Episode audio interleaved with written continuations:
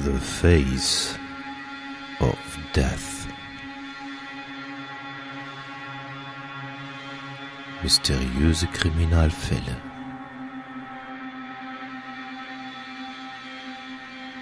Der Podcast. The Face of Death.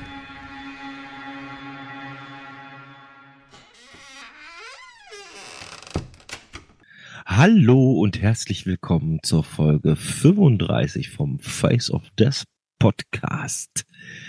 Ja, wir haben uns mal wieder einen schönen Fall rausgesucht, den wir euch heute näher bringen wollen und ich hoffe ja, dass am anderen Ende dieser Internetleitung irgendwo unser Chefermittler Hatti auftaucht. Hallo. Einen wunderschönen guten Tag, guten Abend, guten Morgen oder wann auch immer ihr uns hört.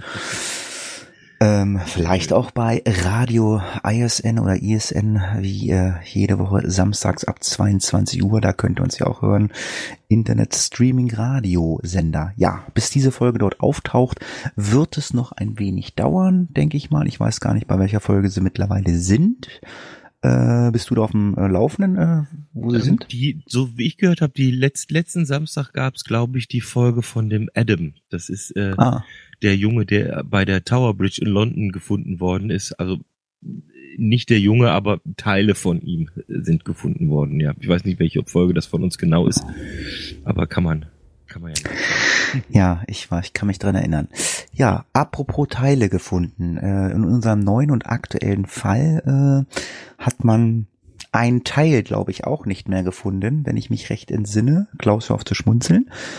Ähm, und ja, es geht mal wieder um äh, abgetrennte Gliedmaßen und ja, es gibt sogar ein extra Buch dafür. Da wird Klaus euch am Ende ein bisschen was zu erzählen. Also ähm, es gibt verschiedene Theorien und Klaus hat äh, jetzt für diesen Podcast mal die plausibelsten ähm, Theorien hier mit reingenommen und alles andere, wie Klaus mir im Vorgespräch gesagt hat, äh, geht schon äh, so in die Richtung Verschwörungstheorien.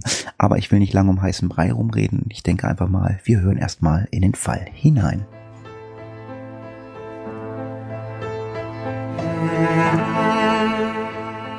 Schon lange vor dem Gladbecker Geiseldrama erregte die kleine Stadt im Ruhrgebiet weltweit Aufsehen. Der Mord an dem Abiturienten Helmut Daube, der mit durchgeschnittener Kehle und fehlenden Genitalien tot aufgefunden wurde. Die Tat, die in eine Reihe gestellt wird mit den Taten der Serienkiller Peter Kürten und Fritz Hamann, konnte bis heute nicht aufgeklärt werden.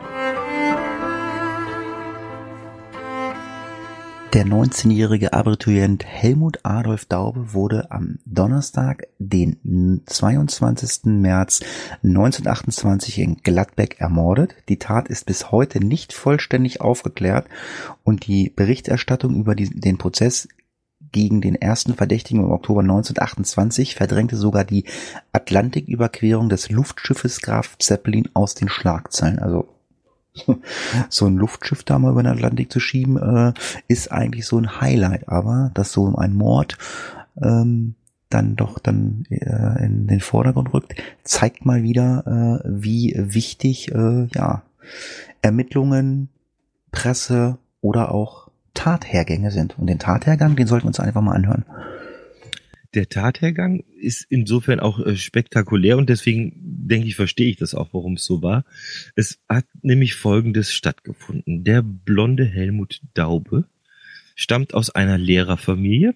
Er war der einzige Sohn des Rektors Daube der Glattberger Lutherschule. Um zwei Uhr in der Früh verlässt er angetrunken mit mehreren Jugendlichen ein Anwerbungstreffen von einer Burschenschaft im Hotel zur Post in Boy. Nachdem die Bekannten einen Abzweig genommen hatten und sich verabschiedet haben, marschierte er nunmehr mit seinem alten Schulfreund Karl Hussmann nach Hause.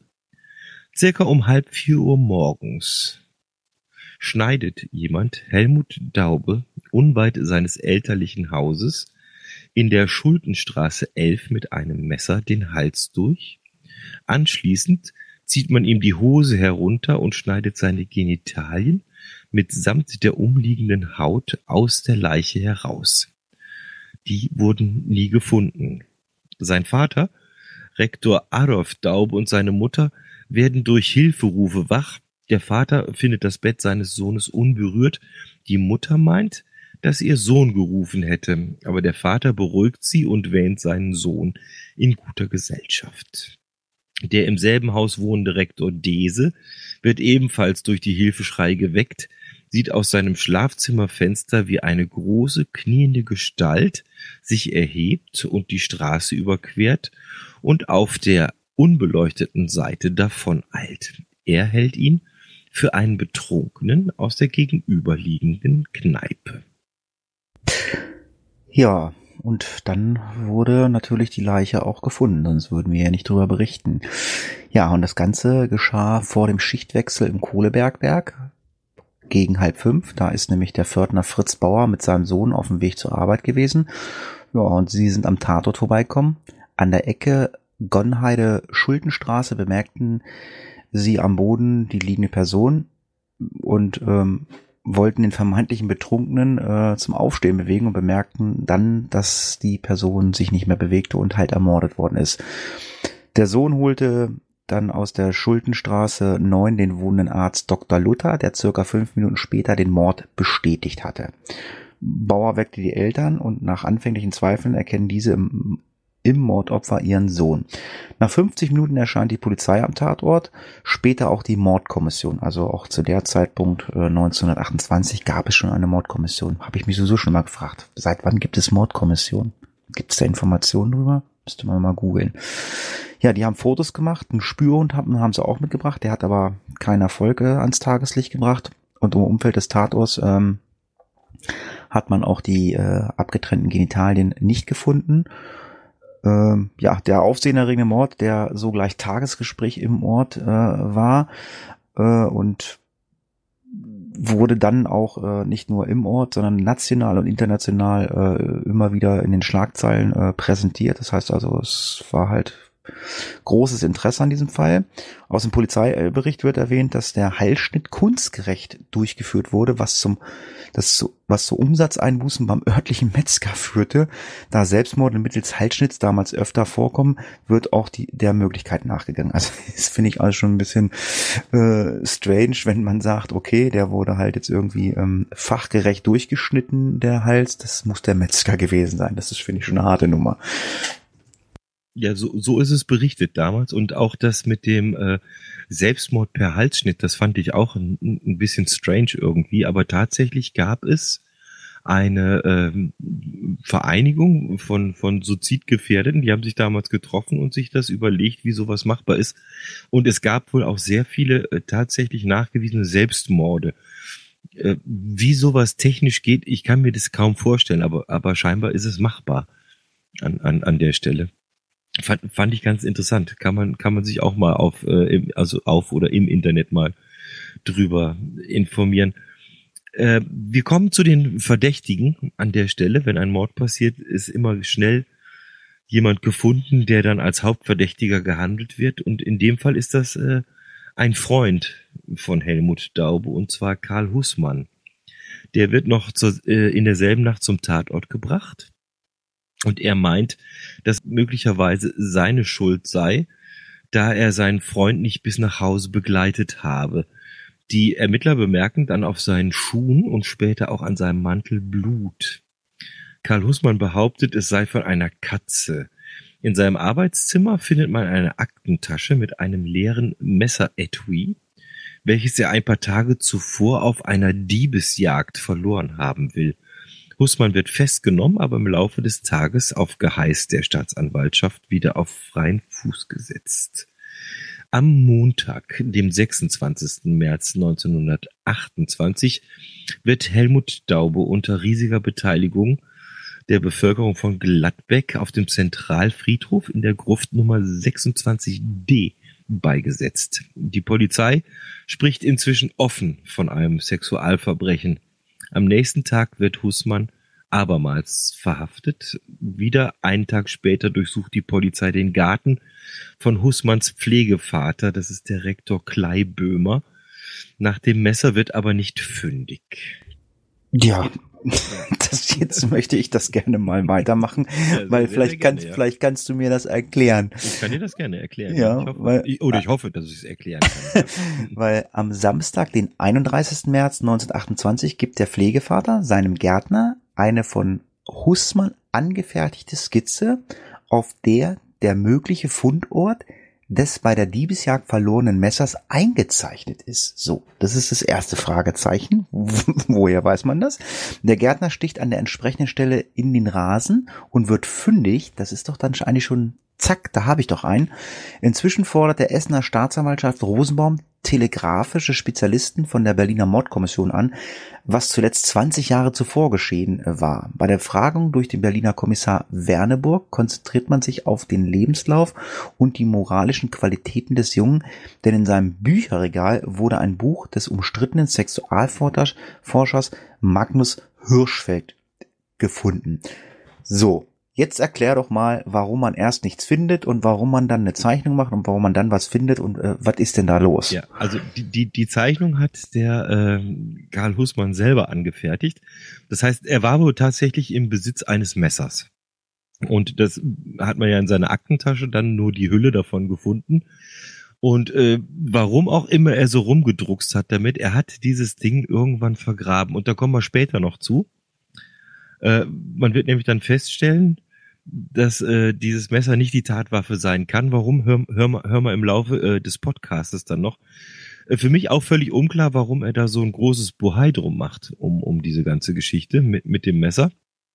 Aber so war es halt damals. Also ich glaube, dem ist auch irgendwo der Stift gegangen, dass da sein äh, bester Freund auf äh, die Art und Weise ermordet worden ist. Und wenn ich sage bester Freund, dann äh, ist das äh, wortwörtlich zu nehmen eigentlich an der Stelle, weil du hast eben schon äh, den äh, Magnus Hirschfeld genannt, den Sexualforscher. Mhm. Ähm, ich habe das mal äh, kurz mal nachgeschlagen, weil mir der Name nichts gesagt hat. Äh, Magnus Hirschfeld war Mitbegründer der ersten homosexuellen Bewegung in Deutschland sein äh, wichtigster Beitrag äh, zur neuen Sexualwissenschaft ist die Lehre von der sexuellen Zwischenstufe, nennt er das. Also das bedeutet im Klartext eigentlich Folgendes, äh, dass es aus seiner Sicht nicht nur Schwarz und Weiß gibt, sondern auch Graustufen. Das heißt, es gibt nicht nur die Liebe zwischen Mann und Frau, sondern für ihn durchaus auch denkbar, dass sich ein Mann mit einem Mann und eine Frau mit einem Frau lieb haben kann. Und äh, das war natürlich damals, wir, wir sind im Jahr so in den 19, 1920 rum, das war natürlich äh, revolutionär, das so äh, auf den Weg zu bringen. Und Karl Hussmann hat offensichtlich äh, diese Lehren sehr gerne aufgenommen und auch äh, sich sehr gerne damit beschäftigt, weil wir werden im Laufe des Podcastes feststellen, dass er einer gleichgeschlechtlichen Beziehung durchaus nicht abgeneigt war. Kommen wir zum Verhör. Der äh, Karl Hussmann äh, wurde vorgeladen, aber erstmal führt das zu keinen weiteren Erkenntnissen. Es gab äh, chemische Untersuchungen und da unter anderem auch mit dem gefundenen Messer und da hat man halt festgestellt, dass das nicht die Tatwaffe sein kann. Und zwar aufgrund der starken Rostflecken muss das eigentlich schon lange vor der Mordnacht in der Erde vergraben worden sein. Bei der Leiche wurden Haare gefunden. Auch die stammten nicht von Hussmann, sondern möglicherweise von einer Decke, mit der Daube damals von den Nachbarn zugedeckt worden war. Tja. Und am 3. April wird Hussmann nach Essen überführt und am 13. April muss der Polizeipräsident eine Pressekonferenz geben, nachdem etliche nationale wie internationale Zeitungen der Polizei ähm, ja, einfach Versagen vorgeworfen haben. Wie so oft äh, wir schon berichtet haben, dass äh, da bei der Polizei öfter mal was schief läuft. Vermutlich hatte Helmut Daube homosexuelle Kontakte, wer aber sein Mörder war, wurde nicht mit Sicherheit geklärt. Sein Freund Karl Hussmann wurde freigesprochen. Ich meine, gut, wir haben jetzt hier im Podcast äh, immer die Homosexualität im Vordergrund. Wir haben aber jetzt ähm, Kannibalismus nicht dabei. Es könnte ja auch genauso gut sein, dass ein Kannibalist dabei war, aber Homosexualität wenn man da einen umbringt, muss man die Genitalien abschneiden. Ich weiß es nicht. Müsste man sich mal mit dementsprechenden äh, Psychologen drüber unterhalten, wie die das ähm, meinen. Ja, in der Urteilsverkündung machte der Richter unmissverständlich klar, dass es nicht in erster Linie um die Erforschung äh, dessen ging, was sich mit der, in der Mordnacht tatsächlich ereignet hat. Äh, es ging vielmehr um die Frage, ob Karl Hussmann nun schwul war oder nicht hätten die Gutachter hier ein klares Urteil fällen können, wäre es sicherlich auch das Urteil über die Frage nach der Täterschaft gewesen. Denn schwul, das war damals gleichbedeutend mit kriminell und böse. Das heißt, wenn einer schwul war, äh, ist er gleich Mörder. So verstehe ich das. Magnus Hirschfeld kritisierte, dass man sich auf die Homosexualität konzentrierte. Das, was ich gerade sage, das kann ja nicht sein. Was die Tat nicht wirklich von Belangen, äh, also das ist, das ist halt belanglos für die Tat. Dagegen hat man, hat man Nachforschung in Richtung einer, eines psychisch gestörten Serienmörders äh, absolut vernachlässigt. Ich sage ja, da könnte jetzt auch einer sagen, der jetzt irgendwie Bock auf äh, Menschenfleisch hat. Ja, und andere mögliche Verdächtige äh, hat man in diesem Fall noch nicht mal in Betracht gezogen. Ja, man hat sich halt irgendwie darauf äh, eingeschossen, äh, diese äh, ja, Homosexualität von dem, von, von dem Karl Hussmann nachzuweisen. Warum den so war, ist auch letztendlich nicht geklärt. Und es, es war damals tatsächlich wirklich so, dass das so als das Böse hingestellt wurde. Also wer sowas macht, der wird auch durchaus äh, verdächtigt, auch einen Mord begehen zu können. Ich meine, ich bin froh, dass wir heutzutage ganz, ganz viel weiter sind an, an der Stelle, muss ich da ganz ehrlich sagen.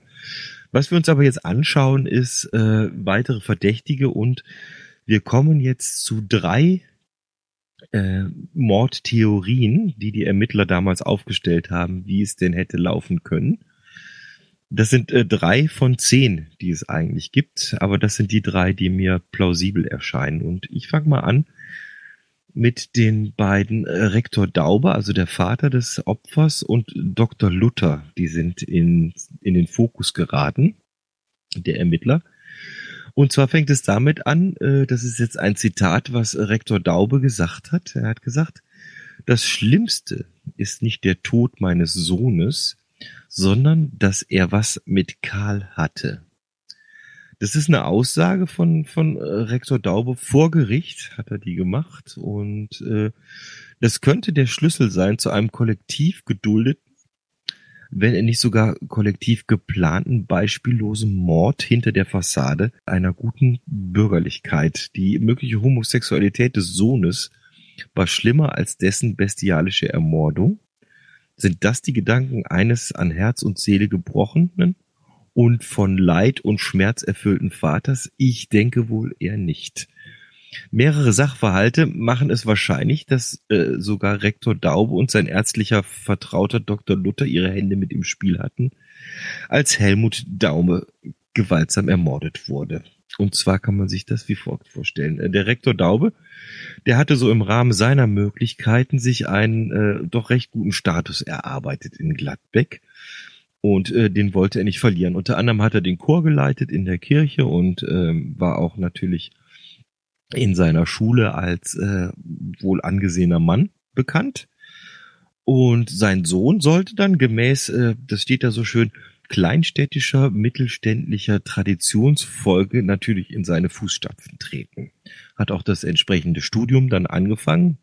Doch offenbar hatte Karl Hussmann und Helmut Daube ein homoerotisches, von leicht sadomasochistischen Untertönen begleitetes Verhältnis, dessen Ausmaße Rektor Daube sich gar nicht auszudenken wagte.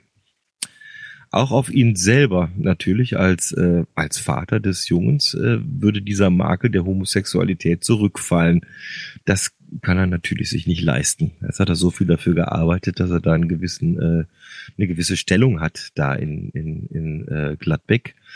Und äh, die Vermutung ist, dass äh, Rektor Daube gehandelt hat nach dem Grundsatz, wenn dich dein eigenes Auge ärgert, dann reiß es heraus. Sein Sohn musste geopfert werden um die Sünde von der Familie und auch von seiner Gemeinschaft, in der er lebt, reinzuwaschen. Ja, das ist äh, ein heftiger Abschnitt für mich, finde ich. ja. Das ist ähm, aber denkbar. Durchaus. Also ähm, ne, es gibt auch das andere Zitat. Also das mit dem Auge ist ein Zitat aus der Bibel. Das, das, hm, ja. das, das werdet ihr gern äh, erkannt haben. Es gibt ein anderes Zitat, was hier auch passt an der Stelle. Äh, das heißt es äh, lieber einen toten Sohn als einen missratenen Sohn. Und das ist scheinbar so die Denke von Dr. Rektor Daube. Ja. Ja, aber Daube hatte wohl kaum die ruhige Hand. Ähm, und das chirurgische Geschick, äh, die Tat selbst durchzuführen. Also zog er sich vielleicht Dr. Luther zu Rate, der die Villa nebenan bewohnt hatte. Eine nach Aussage von Zeitzeugen äh, reichlich seltsamer Mann, also der war wohl auch schon nicht ganz äh, koscher für die Leute dort im Ort. Vor allen Dingen jedoch betraute äh, oder war er vertraut mit dem Handwerkszeug und fähig, ähm, willentlich und kaltblütig so eine Tat äh, durchzuführen. Der Mord muss schon lange vorher geplant worden sein. Patienten Luthers berichteten, dass der Arzt vor der Mordnacht ungewöhnlich lange Licht brennen ließ und am Fenster saß mit einem guten Ausblick auf Daubes Vorgarten. Die Haustür und den Straßenzug äh, konnte er also ohne Probleme einsehen. Das hätte er weder vorher getan noch jemals in den Jahren danach. Also das war halt schon den Leuten ganz, ganz komisch aufgefallen. Bezeichnend war dann noch äh, gleich bei der Leichenschau äh, vor, Ort, äh, vor Ort erklärte der amtierende Staatsanwalt Neve, die Tat habe wohl ein geisteskranker Arzt begangen. Also man hat da also früher schon äh, relativ schnelle Rückschlüsse gezogen, hat gesagt, okay, schwul ist böse, das ist der Mörder. Äh, jetzt sagt man, es muss ein geisteskranker Arzt sein. Also man hat da sehr, sehr schnell, äh, ja, weiß ich nicht, mit Spatzen, mit Kanonen auf Spatzen geschossen, sagt man so. Ähm, das ist sehr, sehr weit hergeholt, mal, so das ein und andere. Ja, so weit hergeholt ist das nicht weil ähm, es gibt noch andere Informationsquellen, das äh, habe ich jetzt nur noch äh, jetzt im Nachgang noch gelesen. Dieser äh, Dr. Luther, der hatte tatsächlich einen Geheimraum in seinem in seiner Villa. Das heißt, äh, äh, wirklich tatsächlich klassisch, wie man es kennt, aus Krimis, so mit hinterm Bücherregal geht eine Treppe runter und da gab es einen Raum und er behauptet, er hätte damals äh, einen jüdischen äh, Fabrikanten da ähm, untergebracht, dass er halt, äh, weil es kam ja dann 33 von, von der Zeit her, war er dann, äh, ne, soweit mhm. mit NS und allem. Und äh, interessant war aber, wo man den Raum gefunden hat, hat er ihn komplett mit Beton ausfüllen lassen. Also er hat ihn zuschütten lassen mit Beton. Also man konnte nicht mehr rein und man konnte auch nicht sehen, was da drin passiert ist. Also ein bisschen komisch war der schon. Also das ähm, ja ist auch von den Leuten so halt äh, wahrgenommen worden, ne? dass er so so so ganz richtig äh, ja, ich sage es immer so, ganz richtig getickt hat er scheinbar offensichtlich so, sowieso nicht. Naja, er hat ja, also wa wahrscheinlich hat er da in diesem versteckten ja. Raum versucht halt irgendwelche anderen Taten, die vielleicht geschehen sind, ähm, Keine Ahnung was, was Ärzten vielleicht einfällt, zu, wenn sie Langeweile zu, haben. Ich weiß zu vertuschen oder so, ich ja. weiß es nicht. Also, aber ähm, ich hab, ja, aber ich habe hab immer gleich die Vorstellung von irgendwelchen Laborgeschichten, äh, wo dann irgendwas ja äh, oder wir hatten ja auch schon mal ein zusammengenäht wird oder auseinandergenommen. Wir hatten ja auch schon ein mysteriöses Hotel mit ganz vielen. Äh, ja, genau, ja. Mörderhotel, ja. ja. Genau, so so Zeug. Und wir hatten auch schon Metzgergesellen und jetzt haben wir schon wieder Metzgergesellen. Die haben wir immer wieder mal, ja. Die sind äh, die geraten immer relativ schnell in den Fokus oder zumindestens damals so in den in den 20er Jahren haben wir schon öfter gehabt, wenn irgendwo ähm, professionell äh, Körperteile abgetrennt werden, dann sind die Metzgergesellen immer gleich mit im im Boot. Ähm, und das äh, erzähle ich mal so, wie ich es gelesen habe. Am Freitag, dem 9. März 1928, wir sind in Bocholt. Der 19-jährige Metzgergeselle Hermann Ostendorf betritt den Laden von Metzger Muskebar. Muskebar kennt den großen, starken Burschen schon länger. Zitat Ostendorf. Ich halte es nicht länger aus ohne Arbeit. Mein Vater schlägt mich. Ich bin das Leben leid. Ich werde mir den Hals abschneiden. Aber vorher muss noch ein anderer dran glauben. Kurz darauf erhält Hermann Ostendorf in Gladbeck bei einem befreundeten Metzger vom Herrn Muskbar eine Anstellung. Ja. Harte Worte. Harte Worte. Ja, aber das ist dieses, ich werde mir den Hals abschneiden, das scheint eine gängige Methode gewesen sein, sich selber aus dem äh, Leben zu nehmen in, in, in der Zeit. Ja, aber mit, an, mit, ja. aber mit Ansage, vorher mit muss. Da, muss da werden das dran glauben. Ja, also, genau. naja. Dann schauen wir doch mal. Ja, Freitag, dem 23. März 1928, 2.55 Uhr an der Viktoriastraße verlässt der Student Karl Laps das sich auf dem Nachhauseweg befindliche Trio. Noch bevor Helmut Daube und Karl Hussmann die Rentforter Straße erreichen, stößt eine weitere Person zu den beiden, was von einem Augenzeuge äh, also auch belegt worden ist. Monate später wendete sich Hermann an, sein, an einen Nachbarn und sagte, den Daube und den Hussmann die kenne ich ganz gut. In der Nacht damals bin ich mit den beiden gegen zwei Uhr durch die Straßen gezogen. Ich wollte, ich hätte das verdammte Gladberg nie gesehen. 14 Tage später erschießt er sich. Uh. ja. Er hat den Freitod gewählt und das werden wir auch aufklären ähm, bei der dritten Theorie, äh, warum dem so war. Weil äh, Karl Hussmann und der Hermann Ostendorf, die haben sich während eines gemeinsamen Krankenauf Krankenhausaufenthaltes kennengelernt.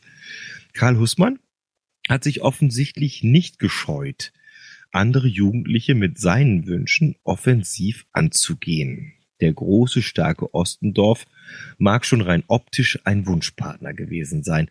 Die beiden beginnen ein Verhältnis, das aus Schicht- und bildungsspezifischen Gründen heraus unmöglich öffentlich geführt werden kann, da es neben dem Erotischen keinerlei Verbindung zwischen den beiden gibt. Da wäre natürlich schnell die Frage aufgekommen nach dem Motiv für eine Freundschaft der beiden. Die Antwort, die hätte dann zu nah gelegen. Und zwar so nah, äh, dass es halt wirklich da um äh, eine sexuelle Beziehung geht. Es, es war halt damals so, Freundschaften wurden damals nur innerhalb der äh, Schichten und, und der äh, gesellschaftlichen Beziehungen geführt, die du gehabt hast. Das heißt, wenn du zusammen zur Schule gegangen bist oder du warst zusammen, sag ich mal, im Kaninchenzüchterverein oder in derselben Partei oder in derselben Burschenschaft, dann hast du Freundschaften gehabt. Das hätte bei den beiden also überhaupt nicht gepasst. Ja. Somit erklärt sich eigentlich auch, warum Ostendorf die beiden Abiturienten erst äh, spät nachts im Schutze der Dunkelheit auf dem Heimweg abgefangen hat. Ostendorf hat gesagt, er habe Karl und Helmut gekannt, das haben wir gehört. Folglich können wir auch annehmen, dass Ostendorf auch die Zusammenhänge, wie die beiden miteinander waren, bestens vertraut sind.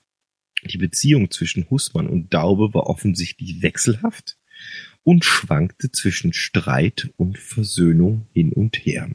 Das heißt, wir haben hier eine Dreiecksbeziehung eigentlich jetzt. Ja, Husmann liebte nämlich auch Hermann Ostendorf und der war immer wieder entsetzt, wenn es zu neuerlichen Klimaverbesserungen in der Beziehung von Karl und Helmut äh, gekommen ist. Seine schon äh, zwei Wochen vor der Tat gemachten Äußerungen, er werde sich umbringen, deute auf die äh, hieraus äh, resultierenden äh, Verzweiflung. Also er, er wusste wohl nicht mehr weiter. Ja, und hat dann ja auch vielleicht noch mit angedroht, ich nehme ja noch einen mit und äh, oder bringe einen vorher äh, um. Also somit ist das eine Theorie, die man schon sehr gut glauben kann, was Sinn machen würde. Er wusste, gegen den gebildeten Dauber hatte er nämlich überhaupt keine Chance. Der Verweis, es werde noch einen anderen äh, dran glauben, zeigte, dass er schon sehr früh Überlegungen gab, seinen Konkurrenten bei Gelegenheit auszuschalten. Also das, was ich halt gerade sagte. Also der hat sich da mit Sicherheit schon in irgendeiner Weise Gedanken drüber gemacht, ähm, wie kann ich meinen Konkurrenten ausschalten und wenn da meine Liebe nicht erwidert wird, dann muss ich halt aus dem Leben treten und ähm, muss halt äh, ja einen anderen Weg gehen, äh, einen, einen anderen Weg bestreiten. Aber der Ablauf war da noch ein bisschen anders, oder? Ja, das ist, ähm, wie man das äh, rekonstruiert hat.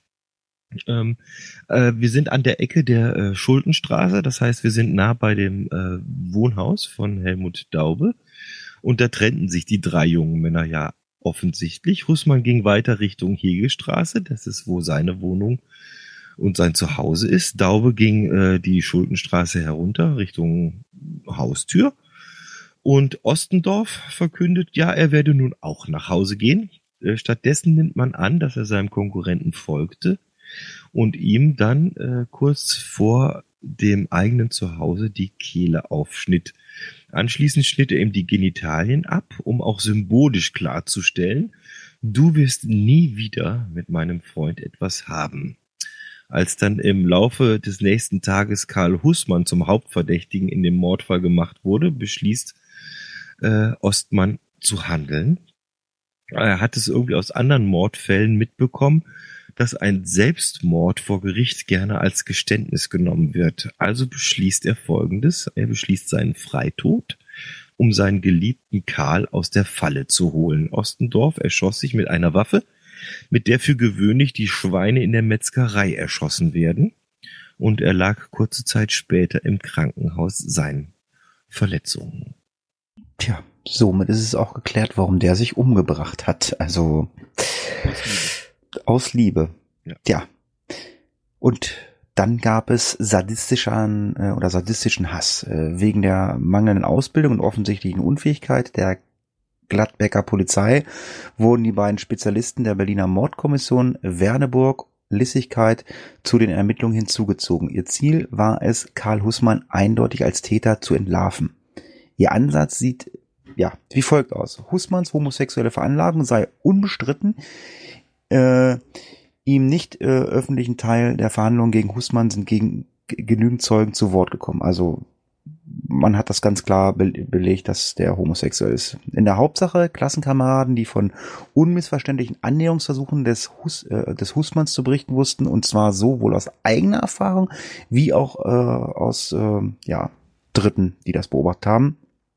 So auch von Helmut Daube natürlich. Wiederholte Male ist Hussmann beobachtet worden, wie er sich an Daube herangemacht hat. Das hat man also des Öfteren gesehen. Und sogar auf einer Klassenfahrt in der Eifel einmal im Schlaf überraschte, also überrascht worden ist, ähm, als er sexuelle Handlung vornehmen wollte. Wie ebenfalls von mehreren Zeugen übereinstimmend belegt werden konnte, waren die sexuellen Übergriffe Hussmanns auf Daube keineswegs immer zärtlich. Das haben wir ja berichtet. Also es ging ja schon in die Sadomase-Geschichte. Äh, ähm, es war halt brutal und Hussmann eindeutig, äh, ja, der war sadistisch veranlagt. So war der Anschein. Ja, das bestätigt äh, Daube eigentlich auch, und zwar äh, mit, mit den Worten, das ist auch ein Originalzitat, er wäre froh, wenn er endlich den Husmann wieder los sei. Also da, da, da kann man sehen, wie, wie, wie bedrängt er eigentlich war von, von, von dem Karl Husmann. Äh, Daube selber äh, schien sich seinen sexuellen Neigungen selbst nicht so sicher gewesen zu sein. Denn er hat äh, sowohl mit Husmann dieses äh, homoerotische Verhältnis, aber auch mit dessen Ziehschwester Ilse Kleiböhmer, mit der hat er auch ein Verhältnis gehabt. Und dann taucht noch ein dritter auf, das ist der Student Neubert, so wird er genannt in den Unterlagen.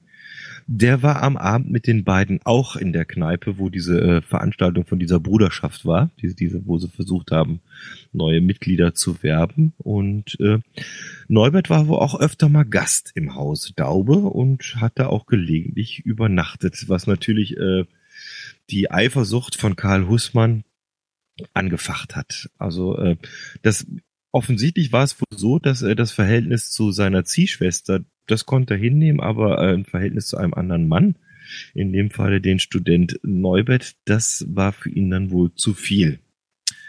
Dann äh, geht die Geschichte noch weiter. Also wir, wir sind gerade an, an, an einer Stelle im, im Leben von Helmut Daube, wo äh, das Abitur gemacht worden ist und es geht jetzt darum, äh, auch studieren zu gehen. Also das ist ja so ein, so ein Scheidepunkt immer, ne? Studieren heißt für die meisten, ich ziehe vielleicht auch von zu Hause weg oder, oder in eine andere Stadt. Und äh, Dauber hat dem Hussmann dann äh, ja eröffnet, äh, dass er nicht äh, wie von Hussmann gewünscht auch nach Erlangen ziehen wird, um dort ein Studium anzutreten, sondern er würde gerne in der Stadt studieren, wo auch der Student Neubert studiert. Und äh, da war natürlich die Wut in Hussmann wahrscheinlich unbändigt, weil das war so gerade noch so der, der Tropfen auf dem heißen Stein. Ja, Hatti, was macht man, wenn man wütend ist, ne? Ja, jetzt hielt ihn nichts mehr davon ab, äh, ein lang, eine lang gehegte geheime Fantasie in die Tat umzusetzen. Dass Husmann während der Tat nicht vom Blut seines Opfers überströmt wurde, erklärte sich daraus, dass er hinter ihm gestanden hatte und äh, ist ja, Kriminalisten natürlich kein unbekanntes Phänomen. Das haben wir schon des Öfteren mal, glaube ich, berichtet, äh, dass wenn man hinter dem Opfer steht, dass man dann halt nicht mit Blut bespritzt wird und so. Die Blutflecken und Spritzer, die auf seinem Mantel bei einer viel zu spät eingeleiteten Untersuchung noch nachgewiesen werden konnten, hatten allsamt die Blutgruppe Null, also seine eigene. Auch das verwunderte nicht, wenn wir bedenken, dass das Opfer sich verzweifelt gewehrt haben muss und mit dem Kopf gegen den Nasenrücken des Täters geschlagen haben könnte. Demnach hat er Nasenbluten gehabt und ähm, dann ist natürlich sein Mantel vollgeblutet mit seinem eigenen Blut aus der Nase. Dass die Schändung des Opfers nicht äh, im Affekt begangen wurde, kann angesichts ihrer Ausführung nicht bezweifelt werden. Hussmann hatte sich wohl schon viele Male vorher in sadistischen sexuellen Fantasien ausgemalt, wie er den Daube zurichten könnte. Und ähm, ja, ihn halt dann willenlos macht. Als ihn am nächsten Morgen telefonisch die Nachricht von Daubes Tod erreichte und Dr. Luther ihn davon unterrichtete, die Polizei werde in Kürze bei ihm erscheinen, fand er noch genügend Zeit, die Genitalien Daubes in der Toilette herunterzuspülen. Also eine weitere dritte Theorie. Aber mehrere Theorien oder weitere werden wir am Ende des Podcasts äh, euch dann nochmal erzählen. Und ja, Karl Hussmann ist aber irgendwann mal gestorben, ne? Ja, Karl Hussmann starb Anfang der 50er Jahre in äh, Guatemala. Äh, da ist er hinausgewandert und äh, seine Mutter Nettie schrieb am 21. April 1951 in einen Brief an einen Freund. Heute sind es acht Tage um sieben Uhr abends, dass Karl verschieden ist. Um vier Uhr war das Unglück durch Spielerei auf einer Tresine. Er fiel unter das Rad, das ihm beide Hauptadern zerriss und noch innere Verletzungen verursachte. Karl Hussmann starb also folglich in einem Zugunglück, beziehungsweise in einem Tresin-Unglück, also ein Bahnunglück. Und nach Auskunft äh, des deutschen Botschafters in Guatemala, das ist der Herr Eichler, ist ein amtlicher Nachweis des, des Todes aus technischen Gründen nicht möglich gewesen. Jetzt, auch da ist es wieder spooky, die ganze Geschichte. Also äh, das ist alles sehr, sehr verschwommen. Es mag vielleicht daran liegen, dass es äh, die Zeit war, dass vielleicht ist da einiges weggekommen an Infos, das weiß ich nicht. Aber mehr wissen wir an der Stelle nicht. Was wir aber haben an der Stelle ist ein Geständnis.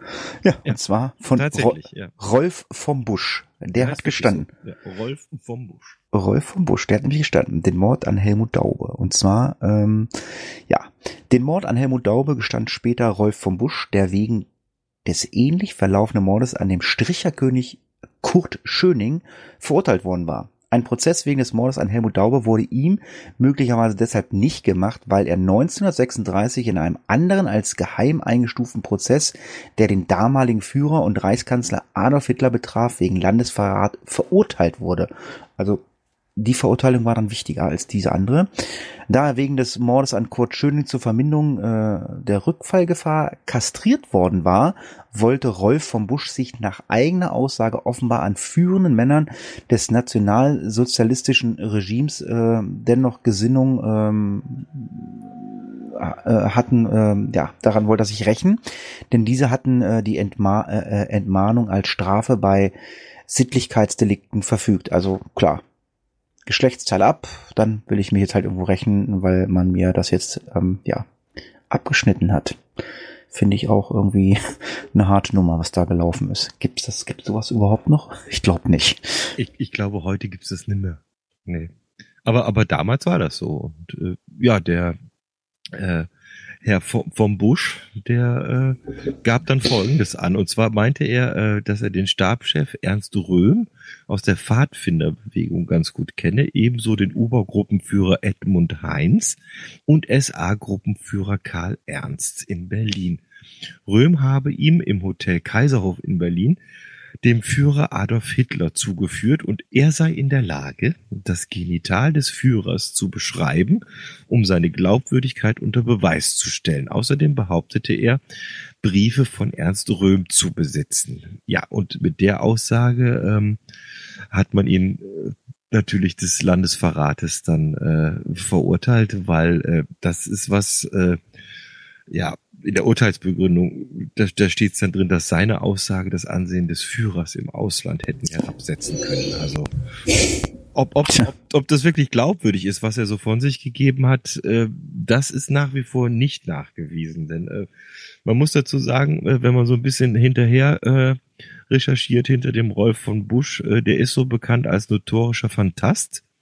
Und es heißt so schön schizophrener Psychopath, der offenbar eine angeborene Neigung zur Unwahrheit, verbunden mit einem starken Geltungsbedürfnis besitzt. Darunter war er bekannt. Ja, also so richtig die Wahrheit hat er nie gesagt und ob sich so einer dann freiwillig zum Doppelmörder macht, ist auch noch die Frage an der Stelle. Aber er hat es offiziell gestanden, ist aber dafür nicht verurteilt worden noch zusätzlich, weil der war gestraft genug an der Stelle. Tja. Und damit sollten wir dann jetzt auch so langsam Leute den Fall abschließen. Und äh, ja, wie wir es schon erwähnt haben, äh, also wir haben jetzt drei Sachen, die plausibel äh, sind äh, oder drei mögliche äh, Lösungen oder ähm, Mordszenarien angesprochen, aber ähm, es äh, in dem Buch, was Klaus sich gekauft hat, was wir glaube ich auch verlinken werden, gibt ja. es äh, noch ein paar mehr äh, Szenarien und äh, die äh, gehen dann schon in den Bereich Verschwörungstheorien. Ich ja. muss dazu sagen, sie stehen nicht im Skript. Ich bin jetzt nämlich genauso neugierig wie, wie die Hörer. Erzähl ja, mal. Sie, sie, sie, gehören nicht, sie gehören nicht ins Skript, weil es äh, für mich äh, nicht, nicht nicht passt in den Face of Death. Wer sich da äh, kundig machen will, ich kann ja mal sagen, das Buch heißt äh, Wer tötete Helmut Daube ist äh, von den Autoren Kettler, Stuckel und Wegner. Ist erschienen im KFVR Verlag. Also das ist so, ein, so eine eigen, ähm, eigen, eigenes herausgebrachtes Ding. Ist so ein, ja, ein Taschenbuch. Und äh, nur um das mal klarzustellen, was wir jetzt rausgelassen haben, ist dann nämlich zum Beispiel äh, die Idee, äh, dass es tatsächlich Selbstmord war. Okay. Das, ähm, also dieses Halsdurchschneiden. Kurz abgehandelt, äh, es ist nicht belegt, weil äh, wo ist das Messer? Das hat man nicht gefunden und ein, ein Toter kann schlecht ein Messer we wegbringen. Äh, mein Highlight ist an der äh, Stelle, ich lese nicht alle vor, aber, aber eins ah, ich okay. noch. Eins mache ich noch, ist äh, die Vermutung, dass es ein Ritualmord der okkulten Osiris-Sekte, des, des Osiris-Orden war, die äh, ihn als, als Opfer äh, darbringen wollten. Dafür kann man sich dann schlau machen. Äh, die Osiris, die leben nach so einem alten ägyptischen Kult, wo es üblich war, äh, gerade auch äh, Geschlechtsteile verschwinden zu lassen oder äh, zu opfern, um selber ähm, dadurch mehr Potenz und, und mehr geistige Reife und hast du nicht gesehen zu erreichen. Also das habe ich euch mal alles erspart heute. Ich habe es mir durchgelesen, bin leicht verwirrt. Das ist ja alles, das ist, das ist ja. Hokuspokus. Ja, ist Hokuspokus. Es gibt auch einen anderen Ansatz, das lese ich noch hier, dann geht's um die, den SS-Arzt, äh, Dr. Erich Hussmann, der wird beschuldigt, äh, das gemacht zu haben, um irgendwie die äh, die Juden damals dann noch weiter zu diffamieren, dass das, er hat das dann auf, äh, auf einen jüdisch, jüdischen Kult irgendwie geschoben und, und hat da versucht, dann halt seinem äh, Freund und Kupferstecher äh, Adolf Hitler dann irgendwie damit zur Seite zu springen. Und ja, äh, also alles Sachen, die, die ich hier nicht weiter erleuchten will. Aber das Buch ist interessant, mir hat sehr viel.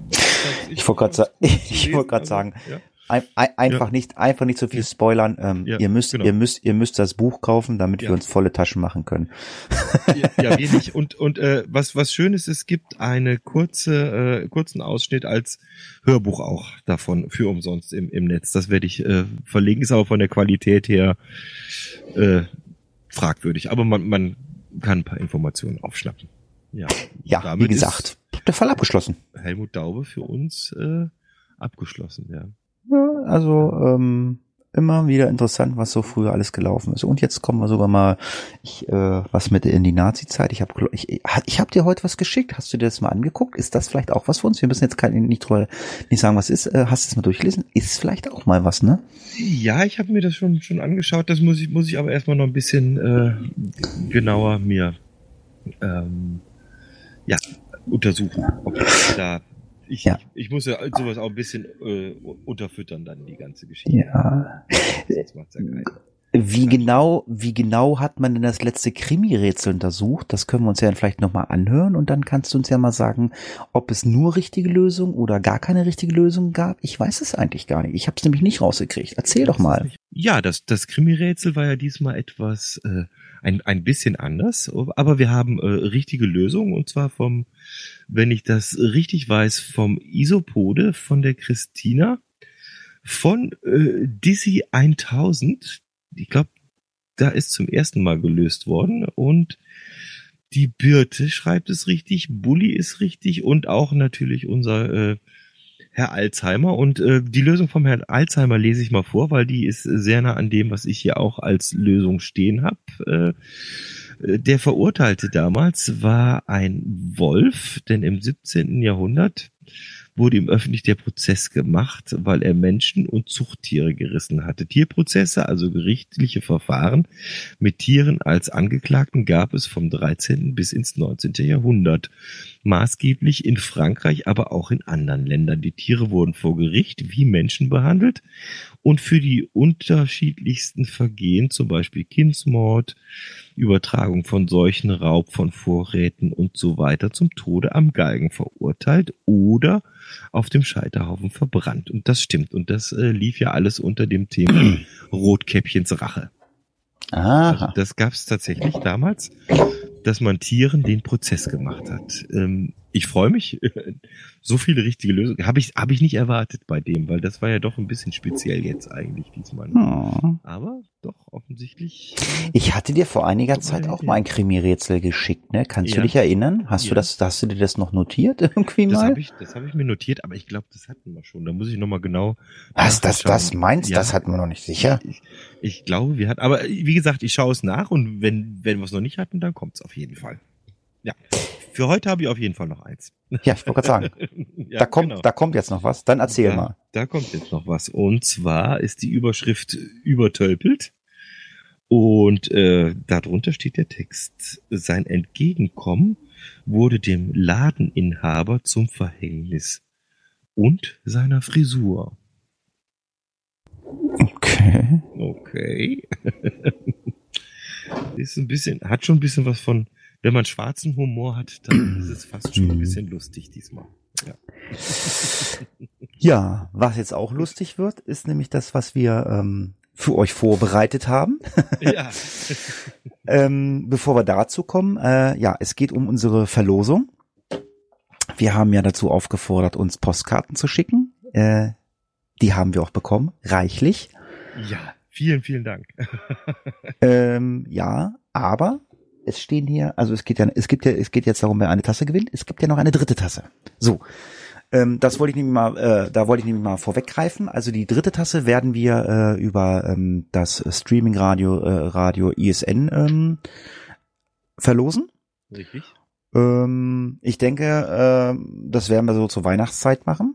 Und ähm, das werden wir, ich glaube, das haben wir schon mal besprochen, äh, im Zuge einer Sonderfolge machen. Das heißt, wir werden einen Fall machen, so wie jetzt auch, äh, den es dann aber ausschließlich nur bei Radio ISN zu hören gibt. Den wird es auch nicht online geben. Das heißt, man ist dann gezwungen, den Samstagabend zu Hause zu sein, um einen Fall zu hören, den es nur beim Radio gibt. Das ist das, ein, das, ist das eine Weihnachtsgeschenk, was dann mal kommen wird. Und dann werden wir da halt äh, noch irgendwie, oder das Radio wird dann halt noch eine Verlosung einbauen und wie, weiß ich nicht, das können die machen, wie sie wollen. Das klären wir noch, aber auf jeden Fall wird das sein, was, was tatsächlich dann mal nur äh, im, im, bei, bei ISN dann mal läuft. Das, das denke ich, dass das sind wir den Jungs und Mädels da schuldig, das können wir nicht mal machen. Ja.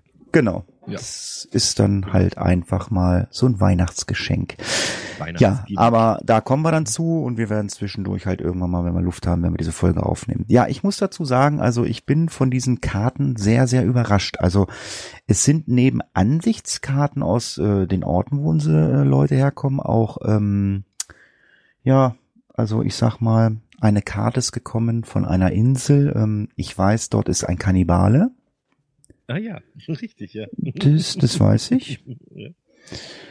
Hört Und sich ein haben- bisschen, ja. Wir haben eine, ah ja, das ist, ähm, kann, kann man sagen, das ist äh, von der Insel Puerto Partida. Das ist ein, Ja, ein, da ist eine Karte gekommen, ja, richtig, ja, genau. Ein, ein Rätsel-Podcast, den es gibt, den findet ihr auf iTunes, das könnt ihr euch mal anschauen.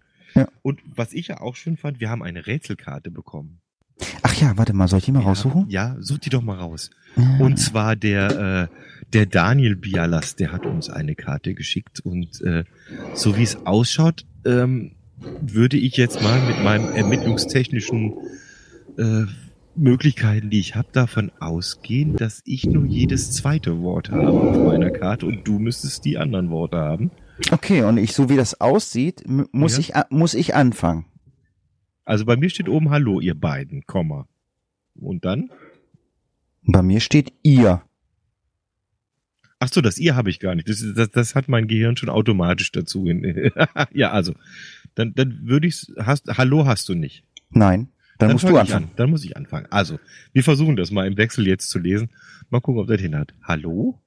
Ihr beiden damit das Lesen der Postkarten zum Erlebnis wird steht wortweise Text auf.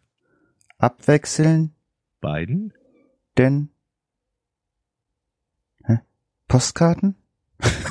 ja, auf beiden Postkarten. Ah, bei, ach, da steht, ach ja, okay, ja, okay, ja. Jetzt äh, äh, viel. Spaß. Beim Entziffern. Und? Danke. Für? Euren tollen. Podcast. Liebe? Grüße Daniel vom Brombeerfalter. also, wir haben das noch nicht, bis jetzt noch nicht zusammen ge, ge, ge Nee, das haben wir das erste Mal gemacht. Ja, wir haben gesagt, wir machen das, wenn dann hier äh, live on tape. ja, Daniel, vielen Dank, coole Idee. ja, also wie gesagt, also neben Ansicht, neben Ansichtskarten haben wir auch ähm, ähm, Face of Death-like Karten gekriegt. Wir haben ja einen Typ mit einer blutigen Motorsäge. Ja. Genau. Und den schönen Spruch, äh, Lächel, du kannst sie nicht alle töten. Das den haben wir zweimal in verschiedenen, auf, ja. auf, zweimal auf verschiedenen Podcasten, ne? Den Podcast. mag ich sehr gerne. Wird es noch Poesiealben geben, würde ich den da reinschreiben heutzutage. Hm, okay. ja, sehr gut. Jetzt müssen wir mal schauen, wie man das aussieht. Also die Karte finde ich auch interessant. Das müssen ja lauter Mörder sein. Äh, Jens Söring, The German Monsters. Das muss. Ja, das habe ich auch gesehen. Das, das ist so eine so ein äh, Best of. Keine Ahnung. Best of German Killers. Ein Herz haben wir auch gekriegt, genau. Ah, also so ein, so, also so ein, so ein anatomisches Herz, also nicht kein Liebesherz, so anatomisch. Ja, ähm, wie willst du es machen? Hast du Vornamen notiert oder? Lange oder wie? Rede, kurzer Sinn. Ja, ich habe mir, äh, ich habe versucht, Nee, ich habe nicht versucht. Ich habe es geschafft, die äh, die Unterschriften zu entziffern, wer alles mitgemacht hat. haben wir äh, 15 Stück insgesamt. Das ist schon mal super. Und ich, ich lese das und, und, und, und alle, wir haben beide, also wir haben das abgeglichen, also wir haben, ja. also wir haben ja, ja. jeder 15, genau. Also eigentlich sind es 30 Karten, die mhm, sich genau. in unserem Besitz finden. Wir können dann, halt, wenn wir uns das nächste Mal treffen, dann können wir Memory spielen. Ne? Mhm, genau. Und dann haben wir ein schönes, haben wir was zu tun. genau. Ich lese mal ganz schnell vor. Und zwar auf der 1 die Bianca, auf der 2 eine Lisa, die 3 ist der Ralf, 4 Herr Alzheimer, 5 Daniel, der Brombeerfalter. Sechs ist der Kerkermeister, sieben Christine, acht Bulli, neun ist Christine, zehn Jessica oder Jessica, je nachdem, wie man es aussprechen mag. Auf der elf der Arne, zwölf sind Stefan und Markus, auf der dreizehn die Dela, 14 äh, Mel und Tom und auf der 15 die Ariane. So, das wäre so der Zettel, den ich hier liegen habe. Den habe ich heute schon vertwittert, also den habe ich heute Mittag schon fertig gemacht. Den gibt's wirklich. Ja, es bleibt nichts als zu würfeln, oder? Wie wollen wir es sonst machen? Richtig, dann nimm ja. mal deinen Totenschädel. Ja, ich habe hier meinen alles schon. Ich habe jetzt nur einen Würfel von 1 bis 20. Es kann sein, dass wir öfter würfeln müssen. Und zwar immer dann, wenn was über 15 kommt jetzt. Ach so, okay. Ja, hilft ja nichts. Aber wir haben ja Zeit. Richtig. Ist ja unser Podcast. Können wir machen, was wir wollen. Ja. Achtung, los geht's. Schawupp. Ja, es ist die 18, die 18 ist noch nicht dabei. Aber wir, wir ah, es ist spannend, gell? Wir bräuchten so, so Musik jetzt im Hintergrund. Da, da, da, da, da, da, da, da, da. Ich versuche nochmal. So. Aber jetzt, die 7. Und die 7 ist die Christina. Die Christina? Die Christina. Oh, jetzt versuche ich mal, ob ich auf die, die Ich, ich habe mir die Karten eigentlich sortiert dass ich die eigentlich finden müsste, die Christina, jetzt auf die Schnelle. Warte mal, das war die. Welche ist denn das? Das war die erste. Hm. Ich muss nur sieben abzählen. Eins, zwei, drei, vier, fünf, sechs, sieben. Das ist tatsächlich eine von den Lächel, du kannst sie nicht alle töten. Post. Die hat sogar. Die große, die große davon. Die hat sogar einen Twitter-Account. Miss, Ophelia, genau, Miss, Miss Ophelia 87. Jawohl. 87. Christina, wir brauchen deine Adresse dann, die kannst du uns per DM dann, dann schicken. Genau. Ja, und wenn du schon gewonnen hast, lesen wir es auch vor. Also vorne drauf steht, lächel, du kannst sie nicht alle töten. Und auf der Karte steht, sonst wirst du noch zum Thema für die nächste Face of, Face of Death Folge. und das könnte dann unfassbar spannend aber auch sehr unterhaltsam und kurzweilig werden. Danke für euren wirklich tollen Podcast. Ich freue mich schon auf viele weitere Folgen. Liebe Grüße, Christina. Liebe Grüße zurück. Ja, und du hast eine Face of Death Tasse gewonnen gerade. So richtig, jawohl. Ja, wie gesagt, äh, weiteres Gewinnspiel dann zur Weihnachtszeit. Da soll es dann auch nochmal was geben. Da werden wir dann die dritte Tasse dann über das Radio verschicken. Dann gibt's eine Sonderfolge beim Radio. Mhm. Vielleicht gibt's ja, vielleicht gibt's ja auch einen Hörer, der uns einen Trailer dann macht für die, für die Verlosung fürs Radio. ja, also ich, ich, ich schau mal, wenn ich Zeit finde, dann mache ich noch mal ein schönes Foto von allen Karten, weil die toll sind und, und stell die auf den Blog noch mit drauf, dass jeder noch mal gucken kann, was alles so angekommen ist. Das sind schöne, das mit der Motorsäge finde ich auch cool. Genau. Jo, dann sind wir mit dem Podcast zu Ende. Wir machen eine ganz, ganz kleine Sommerpause. Äh, wir, äh, wir, wir äh, verlängern um eine Woche. Also normalerweise machen wir alle zwei Wochen und die nächste Folge kommt dann erst in drei Wochen. Das ist dann, äh, ich glaube, in der ersten Septemberwoche müsste das dann sein, ne? So ja, ist das, 30. 30. August, 1. September, das schauen wir, das, das, ihr werdet es mitbekommen. Ganz genau, in dem Bereich, äh, ja, wir gönnen uns eine kleine Sommerpause. Ja, Klaus, dann sage ich dir äh, mal wieder vielen Dank, dass du wieder Zeit genommen hast und äh, sage den Hörern, macht's gut, bis zum nächsten Mal und das Schlusswort hat wie immer der Klaus. Ja, ich sage auch vielen Dank und vor allem vielen Dank für die schönen Karten. Da habe ich mich sehr, sehr gefreut drüber. Und ja, ihr wisst es. Passt auf euch auf. Servus. Case closed.